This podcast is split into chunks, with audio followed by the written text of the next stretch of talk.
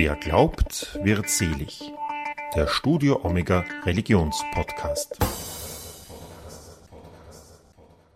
Herzlich willkommen zu einer neuen Folge Wer glaubt, wird selig, dem Religionspodcast von Studio Omega, sagt Udo Seelofer. In unserem Podcast erzählen wir von Menschen und ihrem Glaubensweg. Für die heutige Folge habe ich mich online mit Ariatani Wolf getroffen. Wolf erzählt in ihrem Buch Aus dem Leben gefallen, mein Kampf gegen die Magersucht und das Ringen um Gottes Zusagen von ihrem Kampf gegen die Anorexie und welche Auswirkungen die Krankheit auch auf ihre Familie und ihren Glauben an Gott hatte. Zuerst geht es um die Frage, warum Wolf ihre Krankheit lieber Anorexie statt Magersucht nennt. Ja, für mich ist Anorexie ein neutralerer Begriff als Magersucht. Ich habe das Gefühl, dass mit Magersucht so viele Vorurteile und Bilder in den Köpfen der Menschen verbunden sind, dass es das manchmal einfach nicht genau trifft. Bei Magersucht denken alle erstmal an den Körper, erstmal an das Essverhalten und das sind natürlich auch die offensichtlichsten Symptome von meiner Krankheit. Aber dahinter steckt so viel mehr und deswegen bevorzuge ich da so ein bisschen diesen neutraleren fachlichen Begriff. Wie hat denn die Anorexie bei dir begonnen? Ja, also ich würde sagen, ähm, der konkrete Auslöser, das war so, als ich 12, 13 war, da gab es eine sehr lange Phase ähm, des Mobbings und der Ablehnung, die ich in der Schule primär erfahren habe. Das war so der Auslöser, weil ich dadurch halt ganz stark meinen Wert mit meinem Aussehen und insbesondere mit meinem Körpergewicht verbunden habe. Und irgendwann hatte ich so einen, so einen Selbsthass internalisiert und das war so tief in mir drin, dass ich einfach äh, mich verändern wollte und dachte, das geht nur, wenn ich halt wirklich radikal abnehme. Und ich hatte das Gefühl, dass ich mich halt selbst verändern muss, dass das Problem sozusagen nicht das Mobbing an sich ist, sondern dass das Problem bei mir liegt und dass es berechtigt war, mich so zu bezeichnen. Und deswegen dachte ich halt, ich muss mich sozusagen perfektionieren. Und das war dann das Mittel der Wahl. Und ich habe eben viel zu spät gemerkt, dass das nicht zum Ziel führt und dass das nicht die eigentliche Ursache war und dass das nichts daran ändert, wie ich mich selbst gesehen habe. Es hat erstmal vordergründig geholfen, das Mobbing hörte auf, aber hintergründig wurden die Probleme dadurch natürlich nicht gelöst. Du schreibst in deinem Buch auch, dass auch die Rolle, die du in deiner Familie eben gespielt hast, da auch eine Rolle gespielt hat. Wie genau würdest du denn deine Rolle in deiner Familie damals beschreiben? Ja, also ich bin das äh, zweite von insgesamt vier Kindern. Mein Bruder und ich sind sozusagen zusammen aufgewachsen. Wir sind sehr nah beieinander altersmäßig. Dann gab es eine größere Pause und dann kamen meine Schwestern. Und als meine Schwestern geboren wurden, war ich zehn beziehungsweise elf. Und ich hatte so ein bisschen das Gefühl, ab dem Zeitpunkt war meine Kindheit vorbei. Und das war was, was ich mir gesagt habe. Das haben meine Eltern jetzt nicht transportiert oder so. Aber ich hatte den Eindruck, jetzt bist du große Schwester, jetzt musst du verantwortungsvoll sein, jetzt musst du ja irgendwie erwachsen werden. Und das war eigentlich zu früh. Und ich habe mir dann selbst irgendwie ja so gesagt, dass ich jetzt eben vieles alleine hinbekommen muss und dass sich meine Rolle eben ja so verändert hat. Und parallel dazu habe ich eben auch in der Schule sehr viel Wert darauf gelegt, immer mehr Leistung zu erbringen. Ich habe insgesamt viel Verantwortung übernommen in meinem Umfeld und rückblickend würde ich sagen, dass das von meinen Eltern gefördert wurde, aber eben weil sie diesen Wunsch bei mir gespürt haben. Und das war dann eine rückblickend betrachtet ungesunde Wechselwirkung, dass sie es halt gefördert haben und ich jetzt eingefordert habe und dadurch aber wiederum das Gefühl hatte, wenn es so von außen befördert wird, muss es ja gut sein und dann ist das anscheinend richtig so, wie ich das mache. Warum hast du dich dazu entschlossen, dieses Buch zu schreiben? Ja, ich muss ganz ehrlich sagen, dass ich mir tatsächlich damals, als das Ganze bei mir angefangen hat, solche Bücher gewünscht hätte. Also Bücher, die nicht von Fachpersonal geschrieben werden, Bücher, die keine Romane sind, sondern Bücher, die wirklich authentisch aus der Erfahrung von Betroffenen erzählen, wie es ist, mit so einer Krankheit zu leben, umzugehen und sie dann eben vielleicht auch zu überwinden. Und gerade bei meinem zweiten Buch möchte ich eben auch ganz stark den Glauben mit einbringen, weil das ähm, natürlich irgendwie noch weniger im Fokus steht. Denn ja, ich glaube, viele Leute, die mit der Krankheit zu tun haben und dann auch noch gläubig sind, so viele gibt es da nicht. Und von daher war es mir ganz wichtig, diese beiden Punkte auch miteinander zu verbinden. Ich möchte eben einfach Eltern, Angehörigen, überhaupt Freunden, dem ganzen Umfeld so einen kleinen Einblick geben, aber auch Betroffene selbst ermutigen, dass man wirklich auch an so einem Punkt, wo ich auch gewesen bin, sein kann, sich da aber auch wieder herausarbeiten kann und eben auch mit Gottes Hilfe das überwinden kann. Du hast in dem Buch ja auch immer wieder die Perspektive von deinem Vater und deiner Mutter auch eingeholt, oder? Die auch immer wieder ihre Sichtweise da beschrieben haben. Warum hast du dich dazu entschlossen, das so zu machen? Ja, das war mir tatsächlich ganz wichtig, weil die Anorexie eben wie eine, wie ein Komet oder wie eine Bombe in eine Familie einschlägt. Das ist keine Krankheit, die irgendwie nur die Betroffene oder den Betroffenen angeht, sondern davon ist die ganze Familie mit betroffen. Und deswegen war es mir ganz wichtig, auch ihre Perspektive einzuholen und eben auch zu zeigen, wie sie damit umgegangen sind, auch als Christen, als Eltern, als Eltern auch von drei anderen Kindern. Ich glaube, das ist auch gerade für Familien von Angehörigen wichtig zu hören, zu sehen, wie ähm, man damit eben auch als Angehöriger oder Angehörige auf eine gesunde Art und Weise mit umgehen kann. Wie war das für dich, das so schwarz auf weiß zu lesen? Oh, das war tatsächlich sehr emotional. Also meine Eltern und ich, wir standen über die ganzen Jahre immer in sehr enger Kommunikation. Aber vieles haben sie tatsächlich auch, als es mir so schlecht ging, von mir ferngehalten, weil sie mich eben nicht noch mehr belasten wollten. Also was das mit ihnen gemacht hat, wie oft sich meine Mutter in den Schlaf geweint hat, wie das vielleicht auch ihre Ehe herausgefordert hat, wie das für die anderen Kinder war. Das waren tatsächlich nicht die Themen, über die wir da primär gesprochen haben, wenn sie mich am Wochenende in der Klinik besucht haben, weil irgendwie meine Probleme da doch so im Fokus standen und sie eben nicht noch mich mehr belasten wollten. Von daher habe ich viel vieles wirklich erst im Schreibprozess erfahren und wir haben viel gemeinsam reflektiert, auch aufgearbeitet, waren sehr ehrlich zueinander und das hat unsere Beziehung auch nochmal gestärkt. Teilweise musste ich aber auch echt schlucken. Also mein Vater findet ja auch insbesondere teilweise sehr ja ehrliche Worte, was er so am Anfang darüber gedacht hat, von wegen, äh, warum ist sie nicht einfach und so. Ich glaube, das sind total verständliche Fragen, die sich ganz viele Außenstehende fragen. Und von daher, ja, war das auch interessant für mich, das mal so zu hören, wenn auch ein Stück weit auffühlend. Sie haben ja auch ähm, zum Beispiel auch geschrieben, dass Sie eben diesen jungen Mann, der da der Klicken-Anführer war bei den Mobbern, auch ganz gerne, ähm, wie soll ich sagen, zur, zur Rechenschaft gezogen hätten für das, was er getan hat, oder? Ja, also da waren meine Eltern tatsächlich kämpferischer unterwegs als ich, weil bei mir war das ja zu dem Zeitpunkt schon so, dass ich dachte, er hat ja recht, das Problem liegt ja bei mir und so wie ich aussehe, kann man ja kaum anders, als mich so zu nennen. Nicht am Anfang, aber zumindest über die Jahre habe ich tatsächlich diese Position entwickelt. Und meine Eltern natürlich äh, standen auf einem komplett anderen Standpunkt und haben gesagt, das ist unsere Tochter, der hat unsere Tochter nicht so zu beleidigen und waren da wirklich, ja, hätten auch noch viel mehr getan, wenn ich sie gelassen hätte. Aber irgendwann habe ich aufgehört, mit ihnen da so ehrlich drüber zu reden, weil ich eben nicht wollte, dass sie eingreifen. Teilweise haben sie interveniert und ich hatte das Gefühl, danach wurde es noch schlimmer, weil eben die Jungs das natürlich mitbekommen haben, von den Lehrern aber nicht wirksam oder von ihren Eltern nicht wirksam daran gehindert wurden. Und dann haben sie sich natürlich noch mehr darüber lustig gemacht und ah, die rennen zu ihren Eltern und so. Also von daher war das wirklich eine, eine fatale Wechselwirkung. Und rückblickend haben meine Eltern sich auch oft gewünscht, dass sie mich einfach aus der Situation rausgenommen hätten. Aber wer weiß, ob das geholfen hätte. Damals wollte ich es nicht. Deswegen haben sie halt versucht, diesen Balanceakt zu schaffen, mich zu stärken, gegen das Mobbing vorzugehen, aber eben auch nicht Sachen zu machen, die komplett gegen meinen Willen gingen. Das ist vielleicht auch der Grund dafür, dass sie von außen betrachtet so wenig eingegriffen haben. Ich habe sie halt auch ein Stück weit nicht gelassen.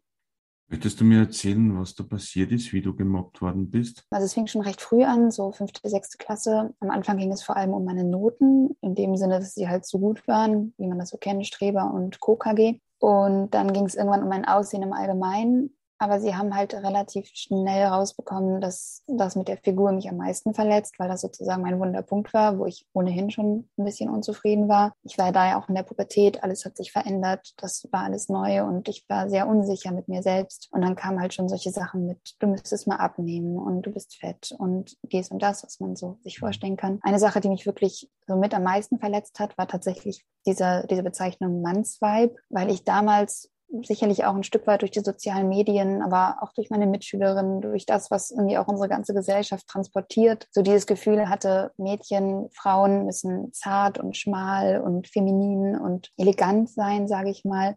Und dieses, dieser Mannsweib-Begriff ist natürlich irgendwie der, das komplette Gegenteil davon. Und das hat mich irgendwie so tief verletzt, dass ich da, ja, dass ich da wirklich so ein ganz falsches und viel zu fragiles Schönheitsideal bei mir eingebrannt hat. Du wolltest dem dann entsprechen, oder? Diesem Schönheitsideal, oder?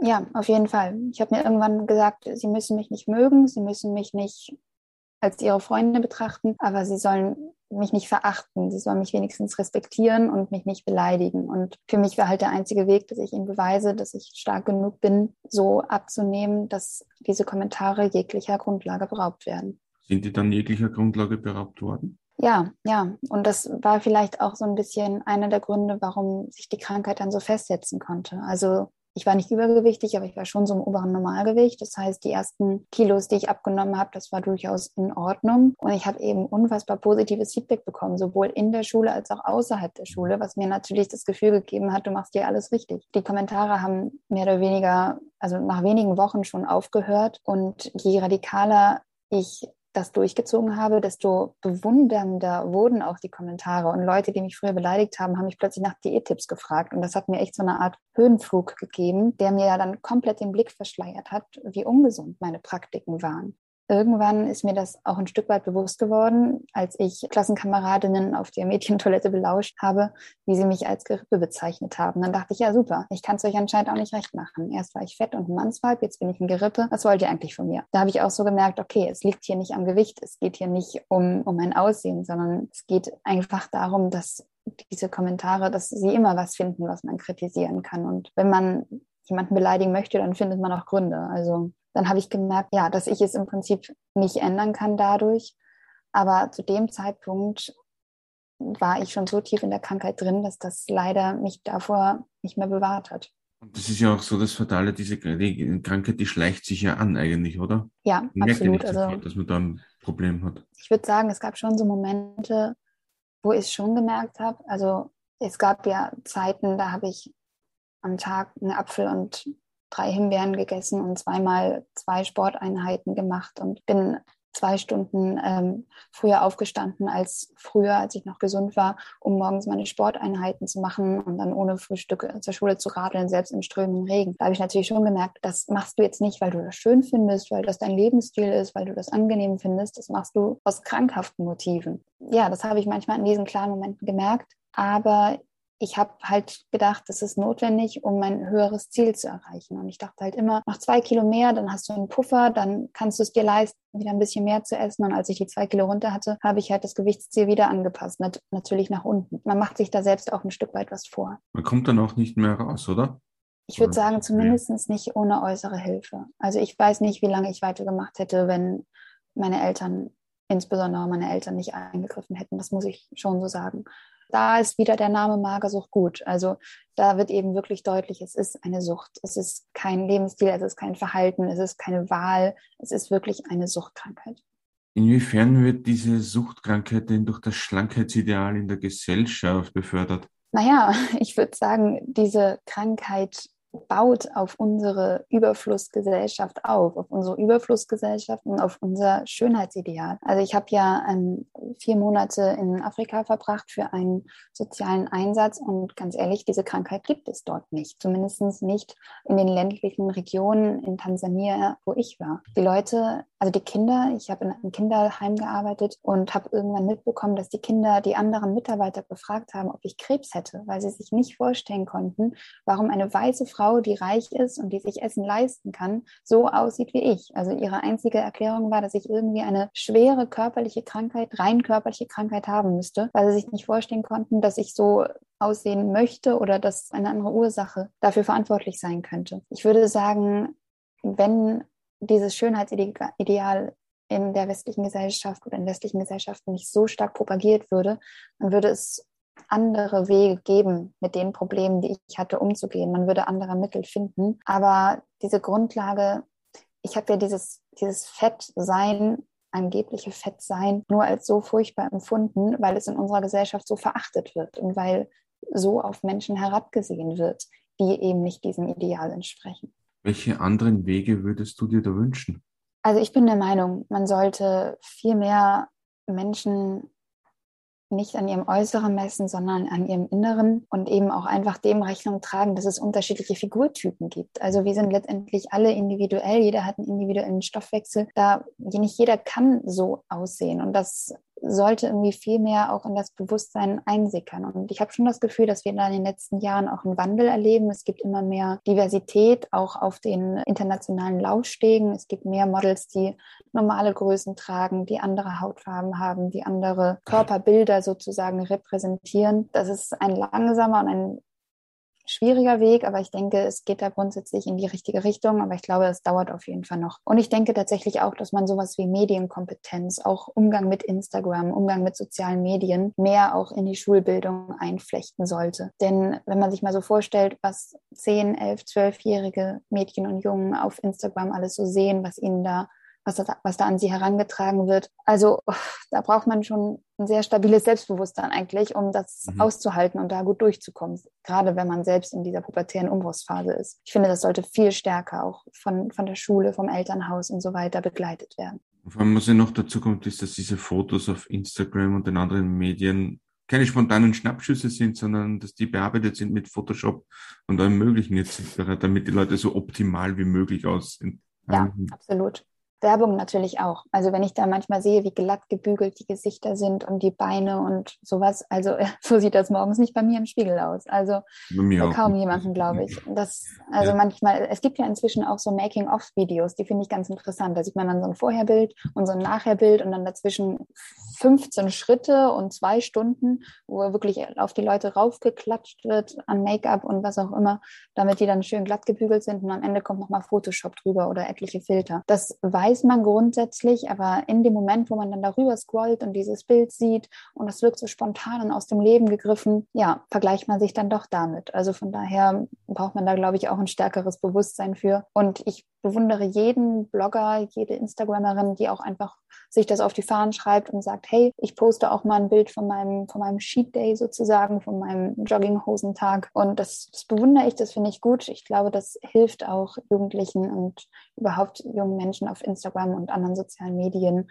da ein anderes Bild zu entwickeln. Findest du, das geht schnell genug, dass sich das jetzt ändert? Also ich würde sagen, wir sind da gerade dabei, eine komplett überholte Bewegung sozusagen also aufzuholen. Also das hätte alles schon viel, viel früher anfangen müssen. So würde ich das eher bezeichnen. Gerade habe ich schon das Gefühl, dass so in den letzten fünf bis zehn Jahren viel erreicht wurde. Aber davor hatten wir eben auch viele, viele Jahre lange Stillstand und, äh, und umso mehr sollten wir uns jetzt beeilen und darauf, darauf hinwirken. Ich meine, es gibt ja auch schon wirklich große Marken, große Kampagnen. Ich will jetzt hier keine Werbung machen, aber schon einige Marken, die auch ihre Markenbotschafter wirklich nach anderen Kriterien heute auswechseln, aussuchen und frühere eben auswechseln. Und das finde ich sehr lobenswert und ich finde, das ist ein Trend, auf den immer mehr Firmen aufspringen sollten. Und ich fände es natürlich auch gut, wenn das irgendwie politisch noch mehr begleitet werden würde.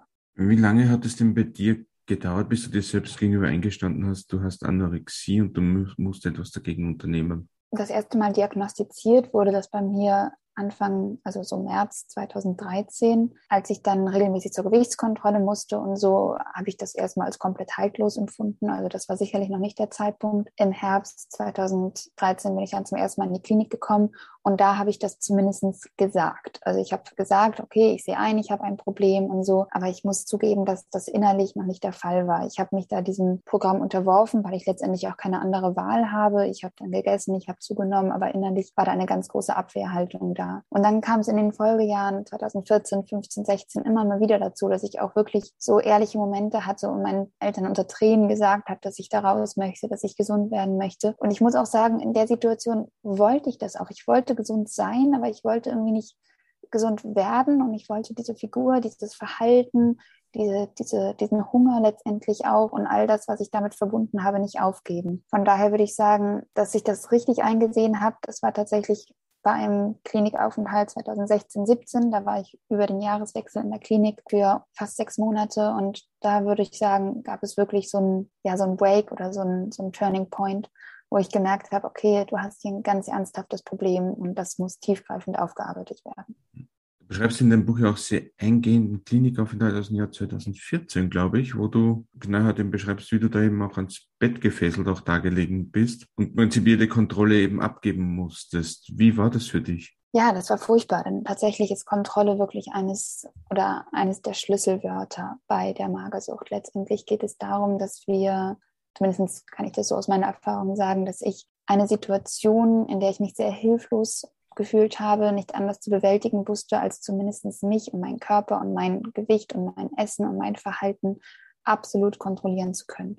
Und in dem Moment, wo mir das weggenommen wurde, habe ich erst gemerkt, wie sehr ich das gebraucht habe. Also von daher das meine ich mit diesen ehrlichen Momenten. Ich habe halt erst gemerkt, wie schwer mir das Essen gefallen ist, als ich wieder angefangen musste zu essen. Ich habe erst gemerkt, wie sehr ich den Sport gebraucht habe, als ich plötzlich keinen Sport mehr machen durfte. Also diese Wochen da mit Bettruhe und nicht mal alleine aufstehen dürfen, um ins Bad zu gehen und fünf Mahlzeiten am Tag und so. Ich würde wirklich sagen, das war mit die härteste Zeit meines Lebens, weil ich wirklich so reduziert war auf mich und meine psychischen Probleme und einfach überhaupt gar keinen Kanal mehr hatte, um irgendwie diese, diese Bedürfnisse, die ich hatte, sozusagen zu befriedigen. Ich habe einfach nur gemerkt, dass ich unfassbar unzufrieden mit mir war und wusste nicht, wie ich das irgendwie kompensieren sollte. Im Jahr 2012 starb Wolfs Großvater nach kurzer, schwerer Krankheit. Wie hat sich sein Tod auf Ariatanis Leben ausgewirkt? Ja, ich muss tatsächlich sagen, dass ich das damals noch gar nicht so reflektiert und in Verbindung miteinander gebracht habe und meine Eltern glaube ich auch nicht. Aber rückblickend ist mir das schon bewusst geworden, dass es gerade auch mein Glauben auf eine Probe gestellt hat. Also mein Großvater ist sehr, sehr jung verstorben er ähm, hat als Handwerker viele Jahre mit Asbest gearbeitet, als man noch nicht wusste, dass das ein sehr giftiger Stoff ist und hat deswegen ähm, ja eben einen sehr schlimmen Krebs entwickelt. Und ich sehe ihn wirklich noch bei meiner Einsegnung, stand da bei uns auf der Terrasse, die er kurz vorher mit seinen eigenen Händen vollendet hat und hat eine Rede gehalten für mich.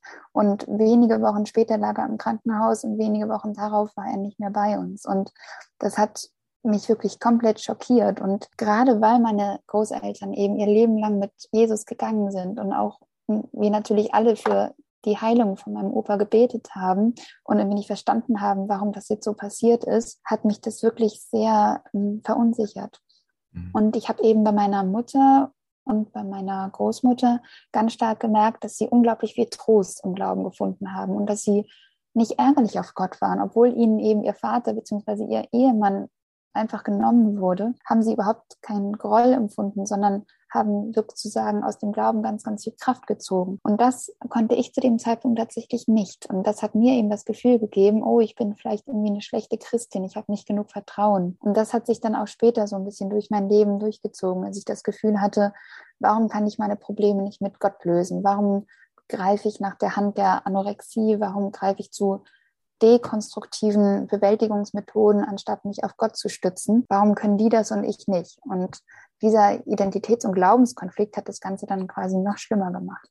Warum prüft Gott manche Menschen auf so eine Art und Weise? Ja, es gibt ja diesen schönen Satz, dass Gott uns nicht mehr auferlegt, als wir tragen können. Und grundsätzlich glaube ich das auch, aber ich glaube, dass viele Menschen das nicht so empfinden. Und es gab eben auch Zeiten, in denen ich das absolut nicht so empfunden habe. Ich muss sagen, dass ich darauf keine letztgültige Antwort habe. Ich glaube allerdings nicht, dass Gott Menschen gezielt Unheil schickt oder dass er jetzt gezielt sagt, oh, der schicke ich jetzt mal diese Krankheit, die prüfe ich jetzt mal auf die und die Weise, um mal zu schauen, wie sie damit umgeht. Sondern ich glaube, wir leben eben in einer Welt, die noch nicht das Paradies ist, in der es Sünde gibt, in der es Tod gibt und Krankheit, die eben noch nicht Gottes Reich ist. Und da passieren solche Sachen, ohne dass die jetzt von Gott geschickt werden.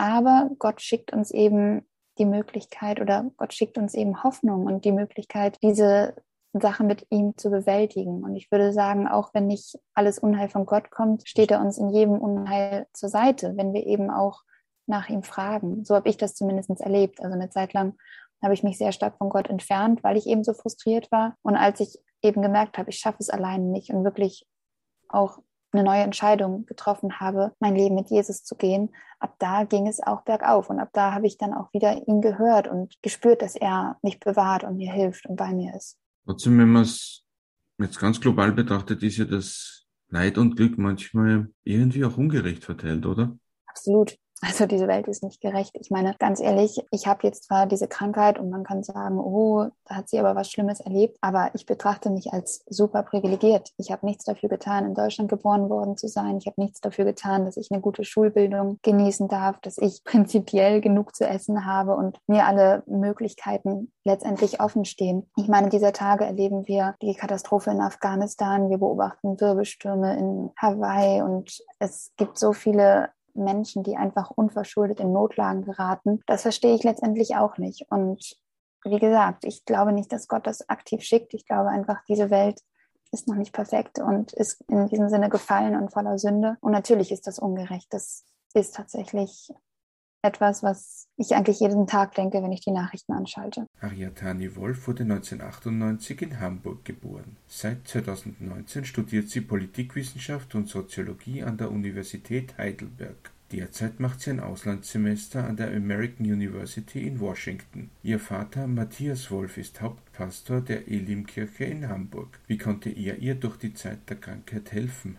Ja, das war ähm, sehr interessant, dass du das ansprichst. Also wir haben natürlich viel darüber gesprochen, auch viel über den Glauben. Und mein Vater hat immer so mir den Rat gegeben, gründe dich auf Gottes Wahrheit. Und wenn diese Leute dich beleidigen und ihre Lügen an dich herantragen, dann halte ihn, also nicht jetzt unbedingt, dass ich das den Jungs sagen sollte, aber halte dir innerlich Gottes Wahrheiten vor Augen und dass du Gottes geliebte Tochter bist, dass er dich einzigartig und gut erschaffen hat, dass dein Wert nicht von deinem Körpergewicht oder von deinem Aussehen oder von deinen Noten oder von irgendwelchen Äußerlichkeiten abhängig ist. Halte dir das vor Augen. Und ich habe immer so gesagt, ja, ich weiß das, ich lese das in der Bibel, ich verstehe das kognitiv, aber ich kann es irgendwie nicht glauben in meinem Herzen. Und ich glaube, das war auch so ein kleiner ja nicht Konflikt, aber doch irgendwie eine Meinungsverschiedenheit, weil mein Vater das halt mit seinem Herzen glauben konnte und ich nicht. Und ich habe mir da teilweise ein bisschen mehr Verständnis gewünscht, weil ich der Meinung war, dass man Glauben ja nicht erzwingen kann.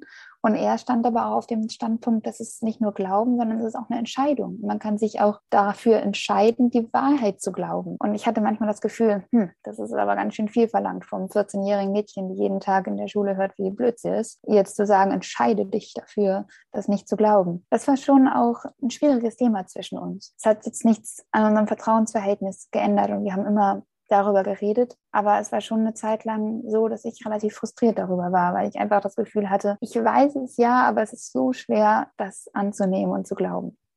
Du beschreibst die Zeit von 2014 bis 2018 so als Zeit mit Licht und Schatten. Du hast schon erwähnt, so ab 2016, 17 ist da dann der Turning Point eben gekommen. Was genau war da dieser Punkt, wo du dir ähm, gesagt hast, es muss sich da etwas ändern? Ja, also es gab eine Zeit im Jahr 2016, Sommer, Herbst, wo sich das Ganze nochmal zugespitzt hat. Ich habe zu dem Zeitpunkt mich ähm, per Fernschule auf mein Abitur vorbereitet. Ich habe viel gearbeitet, ja, man könnte sagen, lustigerweise in einem Fastfood-Betrieb. Ich habe viel mit Freunden versucht zu machen, wenn es meine Kraft zugelassen hat. Ich habe natürlich viel Sport gemacht. Ich war insgesamt einfach sehr aktiv und habe gemerkt, dass meine Kräfte wirklich Schritt für Schritt zur Neige gehen und ich einfach das so nicht mehr ertragen kann. Und habe das aber mir selbst nicht eingestanden. Und irgendwann haben meine Eltern dann gesagt, okay, bis hierhin und nicht weiter. Wir schauen nicht länger zu, wie du hier vor unseren Augen verhungerst. Du gehst wieder in die Klinik. Und dann habe ich mich eben oder musste ich mich für eine Klinik anmelden. Und die Wochen, die ich dann auf der Warteliste stand, die waren halt wirklich noch mal schlimmer, weil ich das Gefühl hatte, ja, jetzt äh, komme ich nicht mehr drum herum. Aber wenn ich jetzt wieder anfange, normal zu essen, dann brauche ich die Klinik ja gar nicht mehr. Aber wenn ich jetzt weiterhin so wenig esse wie bisher, dann muss ich noch länger in der Klinik bleiben. Also das war nochmal eine ganz, ganz schwierige und furchtbare Zeit. Und deswegen war ich auch ein Stück weit erleichtert, als ich dann in der Klinik war und mir letztendlich auch diese tägliche Entscheidung über das Essen abgenommen wurde. Kurz vor der Klinik gab es dann tatsächlich nochmal so zwei Schlüsselmomente, die mir auch gezeigt haben, dass das der richtige Weg ist, auch wenn es sich sehr, sehr schwierig angefühlt hat. Zum einen habe ich ein Buch gelesen, kann ich auch sagen, was fehlt, wenn ich verschwunden bin, von einer meiner Lieblingsautorinnen, Lili Lindner, die selber auch sehr heftige Erfahrungen gemacht hat ähm, in ihrem Leben und davon sozusagen dann auch berichtet. Das Buch selbst ist ein Roman.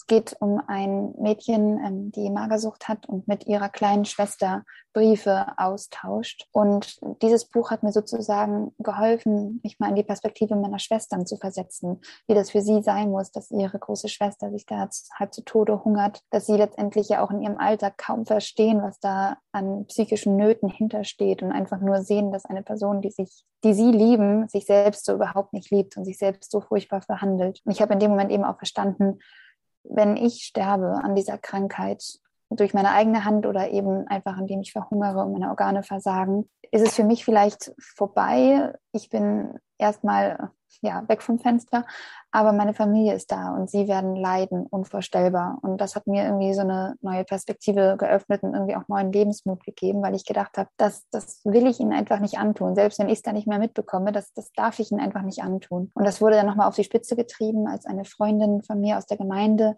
die mit so einer prophetischen Gabe gesegnet ist, mir von einem Traum erzählt hat, bei dem sie wirklich unfassbar plastisch von meiner Beerdigung geträumt hat und mir wirklich sehr genau beschrieben hat, wie dann meine Familie da auf dem Friedhof stand, wie die Blumen aussahen, wie mein Sarg aussah. Und das hat mich wirklich zutiefst getroffen. Und ich weiß noch, wie ich wirklich an dem Abend mich wirklich in den Schlaf geweint hat und komplett fertig war, weil ich einfach dieses Bild nicht aus meinem Kopf bekommen habe und mir gedacht hat, okay, du fängst jetzt an, wirklich gegen diese Krankheit zu kämpfen. Und auch wenn es noch ein langer, langer Weg wird, du wirst es nicht beenden, weil du es nicht mehr aushältst. Und du wirst es auch nicht so weit kommen lassen, dass dein Körper irgendwann aufgibt, sondern du wirst jetzt kämpfen. Du gerade deine Familie angesprochen hast. Wie hat sich denn ähm, diese ganze Situation auf deine Familie ausgewirkt? Ja, also ich würde wirklich sagen, dass ihnen der Glaube da ganz, ganz viel geholfen hat und dass ich unglaublich dankbar bin, wie meine Eltern auch unsere Familie zusammengehalten haben. Denn ich kenne viele Freundinnen, deren Familien daran auch ein Stück weit zerbrochen sind, deren Eltern sich getrennt haben, deren Geschwister selbst psychische Probleme entwickelt haben, weil sie so sehr kontaminiert waren von diesem Leid ihrer Schwestern. Ich würde sagen, meine Eltern haben versucht, eine Art Normalität aufrechtzuerhalten. Das war sehr wichtig. Also sie haben trotzdem schöne Zeit mit meinen Geschwistern verbracht. Selbst wenn sie wussten, dass ich jetzt gerade unten sitze und Sport mache bis zur Erschöpfung und den ganzen Tag noch nichts gegessen habe, haben sie mit meinen Geschwistern einen schönen Filmabend gemacht mit einem leckeren Eis, haben zusammen gespielt, sind mal zusammen in Urlaub gefahren, waren im Schwimmbad, auch wenn ich nicht mit wollte, weil es mir viel zu kalt war und ich meinen Körper nicht zeigen wollte in Badebekleidung und, und, und, was ich noch alles für Gründe hatte, mich zurückzuziehen. Ich habe mich eine Zeit lang wirklich ziemlich aus dem Familienleben zurückgezogen und trotzdem haben sie irgendwie weitergemacht, weil sie gemerkt haben, dass es für die anderen Kinder und auch für sie selbst wichtig ist. Meine Eltern haben ganz bewusst ihre Ehe gepflegt, haben sich Zeit zu zweit genommen, haben gemeinsam gebetet sie haben ihre beruflichen Pflichten weiter ja, wahrgenommen und haben unsere Gemeinde wirklich in vorbildlicher Weise meiner Meinung nach geführt, obwohl sie selbst diese, diese Belastungssituation haben. Da bin ich ihnen wirklich unfassbar dankbar für. Und natürlich auch meinen Geschwistern. Also mein Bruder hat zu dem Zeitpunkt Abitur gemacht, hat sein Studium aufgenommen. Letztendlich war er auch in einem Alter, in einer Phase, wo er viel Aufmerksamkeit von unseren Eltern hätte einfordern können. Und er hat oft zurückgesteckt, wenn sie am Wochenende bei mir waren und keine Zeit für ihn hatten oder weniger Zeit für ihn, als sie gehabt hätten, wenn ich gesund gewesen wäre. Er hat mir auch nie so einen schlimmen Vorwurf gemacht. Natürlich brach es manchmal irgendwie in emotionalen Momenten aus ihm heraus und hat er auch mal gesagt, Tani, kannst du nicht einfach essen. Aber grundsätzlich hat er immer hinter mir gestanden, wofür ich grundsätzlich sehr, sehr, sehr dankbar bin. Und meine Schwestern, da war immer so eine große Liebe da. Also wirklich diese kindliche, bedingungslose Liebe, die mir ganz oft auch ein Lächeln aufs Gesicht gezaubert hat, selbst wenn ich irgendwie nicht mehr viel zu lachen hatte. Also ja, meine Geschwister, meine Familie ist da wirklich ganz toll gewesen und auch meine Großfamilie. Da sind ganz, ganz viele, die wirklich beständig hinter uns gestanden haben, gebetet haben, uns unterstützt haben. Also du beschreibst es sehr toll, muss sagen, du hast wirklich großes Glück mit deiner Familie. Was hast du denn jetzt in diesen Aufenthalten in der Klinik zum Beispiel über dich selbst eigentlich gelernt? Also was mir auf jeden Fall bewusst geworden ist, ist, dass es nicht an meiner Figur lag, sondern dass es sich um einen Identitätskonflikt gehandelt hat, der eben nicht dadurch zu lösen war, dass ich ein paar Kilo mehr oder ein paar Kilo weniger wog. Und dieser Identitätskonflikt bestand eben darin, dass ich mich selbst einfach nicht als, als wertvoll empfunden habe. Ich dachte immer, ich muss für meinen Wert was leisten, sei es jetzt abnehmen, sei es jetzt gute Noten schreiben, sei es jetzt eine besonders gute Tochter, eine besonders gute Christin, eine besonders gute Freundin, eine besonders gute Schwester sein. Ich dachte immer, ich muss es irgendwie aus eigener Kraft leisten. Und das hat sich tatsächlich verändert. Das war ein, ein langer Prozess, das hat viele Monate gebraucht. Das war auch nicht nur in den Kliniken, sondern auch zu Hause. Es war ja auch ein Rein und Raus mit Kliniken und dann wieder zu Hause, ambulant, stationär. Aber natürlich hatte ich in den Kliniken besonders viel Zeit, um das alles zu reflektieren und auch in den Therapien aufzuarbeiten. Von daher hat es schon auch zu dieser Erkenntnis beigetragen. Und dann kam auch in der Klinik das erste Mal das Thema Hochbegabung und Hochsensibilität auf, was dann letztendlich auch wirklich ein Schlüssel war, um zu verstehen, warum ich so gehandelt habe, wie ich gehandelt habe und dann eben auch andere Bewältigungsmechanismen und Umgangsformen zu entwickeln. So war ein langwieriger Prozess, oder? Ja, also Jahre, muss man tatsächlich sagen. Also wie gesagt, 2016 dieser Klinikaufenthalt war tatsächlich ein Schlüssel, Aber ich habe dann ähm, auch zwischenzeitlich nochmal Rückfälle gehabt, auch gewichtstechnischer Natur, musste nochmal in Kliniken. Und 2019 habe ich dann, 2018, 2019 habe ich dann bei zwei Therapeuten nochmal sehr intensiv Therapie gehabt und viele Fortschritte gemacht innerlicher Natur. Das war ambulante Therapie. Und da habe ich wirklich nochmal ganz viel über mich gelernt. Da sind wir tiefer in das Thema Hochbegabung reingegangen, haben mehr verstanden, warum ich irgendwie so empfunden habe, warum ich mich als so falsch empfunden habe und wie ich vielleicht auch ja meine eigene Identität entwickeln und annehmen kann, ohne mich so viel zu vergleichen und an so vielen Maßstäben zu messen und mich in irgendwelche Formen zu pressen, in die ich nicht passe. Hat es denn eigentlich schon Rückmeldungen auf das Buch gegeben? Und wenn ja, welche? Ja, da freue ich mich tatsächlich sehr drüber. Also ich habe ja schon verschiedene Gelegenheiten gehabt, das ein bisschen bekannt zu machen in meinem Umfeld natürlich. Ich habe in meiner Gemeinde darüber reden dürfen. Gemeinsam mit meinen Eltern haben wir da in insgesamt drei Gottesdiensten eine Art Interview dazu gegeben und darüber erzählt. Ich war bei einem befreundeten Podcaster im Podcast. Ich durfte einen Artikel schreiben für ein Jugendmagazin. Und da kamen eben sowohl von komplett Unbekannten als auch aus meinem weiteren Freundes- und Bekanntenkreis sehr viele Rückmeldungen und größtenteils positive. Es wird sicherlich auch Leute geben, ja, die dann vielleicht das nicht so toll finden, die halten sich dann anscheinend netterweise zurück, denn bisher sind tatsächlich nur die Positiven zu mir durchgedrungen. Ja, also ich bin da sehr dankbar für viele Leute, die sagen, dass es ihnen was zu sagen hatte und gerade auch Leute, die gar nicht selbst betroffen sind von Anorexie oder niemanden mit Anorexie kennen, aber gesagt haben, hey, ich habe auch irgendwie Identitätskonflikte. Ich habe ein ganz anderes Problem vordergründig, aber so diese tiefer liegenden Konflikte, die du beschreibst und gerade auch, wie man vielleicht als Christ damit umgeht oder wie man als junger Mensch damit umgeht, als junge Frau, das hat mich angesprochen. Besonders berührt hat mich auch die Rückmeldung von einer Freundin, die gesagt hat, ich habe dein Buch gelesen und ich habe erkannt, dass ich mich gerade auf einem ganz fatalen Weg befinde und dass ich jetzt die Kurve kriegen muss, damit ich es nicht noch weiter kommen lasse. Und sehr berührt hat mich auch die Rückmeldung von einer, einer Mutter, die gerade ihre Tochter ähm, versucht, davor ein Stück weit zu bewahren oder ihr einfach zur Seite zu stehen, weil sie eben eine ähnliche Problematik entwickelt. Und die haben dann das Buch auch tatsächlich beide gelesen und zusammen viel darüber geredet. Wir haben auch mal miteinander ausführlich gesprochen und das hat mich sehr berührt, weil das eben genau mein Wunsch war, dass solche Leute auch mit dem Buch irgendwie eine, eine Handreichung bekommen, die ihnen vielleicht was zu sagen hat und ihnen irgendwie was an die Hand geben kann, um eben diese Krankheit besser zu verstehen und sie nicht zu unterschätzen, sondern sie früh und wirksam wirklich zu bekämpfen. Ist das eigentlich eine Krankheit, wo man sagen kann, dass irgendwann einmal sagen kann, das liegt jetzt in der Vergangenheit oder muss man da eigentlich immer aufpassen? Also ich würde sagen, dass ich die Sicht der Ärzte, die sagen, dass man das nie los wird, nicht teile. Ich glaube tatsächlich daran, dass Gott Heilung schenken kann, dass Gott Gedanken erneuern kann, dass Gott Selbstbilder heilen kann, dass Gott mir wirklich ja ein ganz, ganz tiefes Bewusstsein von meinem Wert schenken kann, dass er mich sowohl innerlich als auch körperlich vollständig heilen kann. Ich glaube trotzdem, dass es was, dass es meine Verantwortung ist, verantwortungsvoll und vorsichtig mit mir umzugehen. Und es gibt tatsächlich einfach bestimmte Sachen, die ich nicht mache, weil ich weiß, dass ich ein Stück weit vorbelastet bin und gefährdet bin. Das ist letztendlich für mich genauso, wie ich jetzt einem, einem trockenen Alkoholiker nicht raten würde, in einer Situation, wo er sich vielleicht psychisch instabil fühlt, in eine Bar zu setzen und mal zu schnuppern am, am Wodka oder was auch immer da sein Suchtmittel gewesen ist. Bei mir ist natürlich der Fall, dass ich auf mein Suchtmittel nicht verzichten kann. Im ja. Gegenteil, ich muss natürlich essen. Aber zum Beispiel habe ich so ein bisschen mit, mit Gott, sage ich mal, die Abmachung, dass ich nicht faste. Also mein Vater zum Beispiel als Pastor fastet er regelmäßig. Wir haben in unserer Gemeinde auch Fasten und Gebetswochen. Ich weiß, dass das für viele Christen zu ihrer Lebenspraxis dazugehört. Und ich habe mit Gott sozusagen abgesprochen, dass das nicht meine Art ist, ihn zu ehren, weil ich weiß, dass wenn ich wieder in so einen Hunger- oder Fastenmodus reinkomme, ich da ganz schwer wieder rauskomme. Und deswegen ist es für mich eher ein Zeichen, ähm, Gott zu ehren, wenn ich meine regelmäßigen gesunden Mahlzeiten einhalte und dann andere Zeiten mit ihm verbringe. Das ist so eine Sache. Genau, ich würde einfach sagen, ähm, ich folge auch bestimmten Blogs nicht auf Instagram. Wenn ich einfach weiß, dass mir das nicht gut tut, dann gucke ich mir das nicht an. Das sind einfach so ein paar Sachen, die ich für mich so abgemacht habe und die ich jetzt nicht als, wer weiß, wie einschränkend empfinde, aber die ich einfach mache zu meinem eigenen Schutz und Wohlbefinden.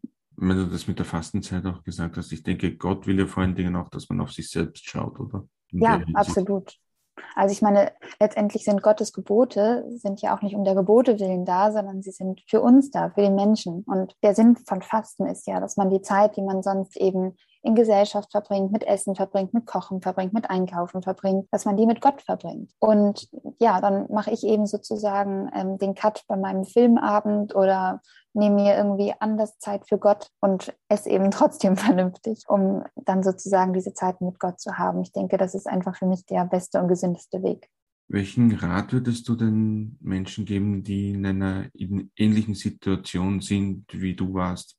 Ja, also ein ganz großer Rat ist auf jeden Fall, unterschätzt diese Krankheit nicht. Ich habe lange Zeit gedacht, ich nehme mir nur ein bisschen ab. Ich bin ein normales junges Mädchen, ich möchte einfach nur sportlich sein. Das ist ganz normal, was ich hier mache. Und ich würde wirklich sagen, wenn ihr diese, wenn ihr diese Anzeichen seht, wenn ihr wirklich merkt, ihr macht es nicht aus Freude am Sport, sondern aus Zwang. Ihr macht es nicht, weil ihr jetzt wirklich super doll Lust habt auf den Salat, sondern weil euch alles andere zu viel Kalorien habt, dann, dann achtet da wirklich auf die Frühsignale und wenn ihr sie merkt, dann holt euch Hilfe. Es ist keine Schande, Therapie zu machen. Es ist keine Schande zuzugeben, dass man mit manchen Situationen überfordert ist. Ich denke, ehrlich gesagt, wir alle haben unsere kleinen und großen Herausforderungen im Alltag und wir sind nicht alleine. Wir müssen das nicht mit uns selbst ausmachen. Ich würde natürlich sagen, dass Gott immer da ist und dass man auch immer zu Gott kommen kann. Aber es ist gleichzeitig auch gut, sich im Umfeld menschliche Hilfe zu holen, bei Freunden, bei Familienmitgliedern und irgendwann im zweiten Schritt vielleicht dann auch fachlicher Natur. Manchmal kann es auch helfen, erstmal zu einer Freundin zu gehen und zu sagen, hey, so und so ist es, sich eine zweite Meinung einzuholen oder eine dritte auch noch und dann vielleicht auch gemeinsam mal in eine Beratungsstunde zu gehen, zu einer Therapeutin zu gehen, zu einem Therapeuten, um sich einfach beraten zu lassen. Schreckt nicht davor zurück. Das ist keine Schande. Es ist ein Zeichen von, von Weisheit, von Intelligenz, von Selbstreflexion. Und ich denke, das ist auch was, was wir in unserer Gesellschaft etablieren sollten, dass Therapie und über seine Probleme reden keine Schwäche ist, sondern im Gegenteil eine ganz, ganz große Stärke. Ich denke, das war ein tolles Schlusswort. Liebe Ariatani, vielen lieben Dank, dass du dir die Zeit genommen hast für das Gespräch. Dankeschön. Ja, danke für die Möglichkeit, dass ich hier etwas teilen durfte von meinen Erfahrungen. Das war Wer glaubt, wird selig für heute. Wenn Ihnen diese Folge gefallen hat, dann empfehlen Sie uns weiter und erzählen Ihren Freunden und Verwandten von uns. Außerdem können Sie uns auf Facebook, Instagram, Twitter oder auch auf YouTube folgen. Das Buch Aus dem Leben gefallen, Mein Kampf gegen die Magersucht und das Ringen um Gottes Zusagen erschien im Mai 2021 im SCM Hensler Verlag. Dann bleibt mir nur noch übrig, mich für heute zu verabschieden. Auf Wiederhören und bis zum nächsten Mal, sagt Udo Seelofer.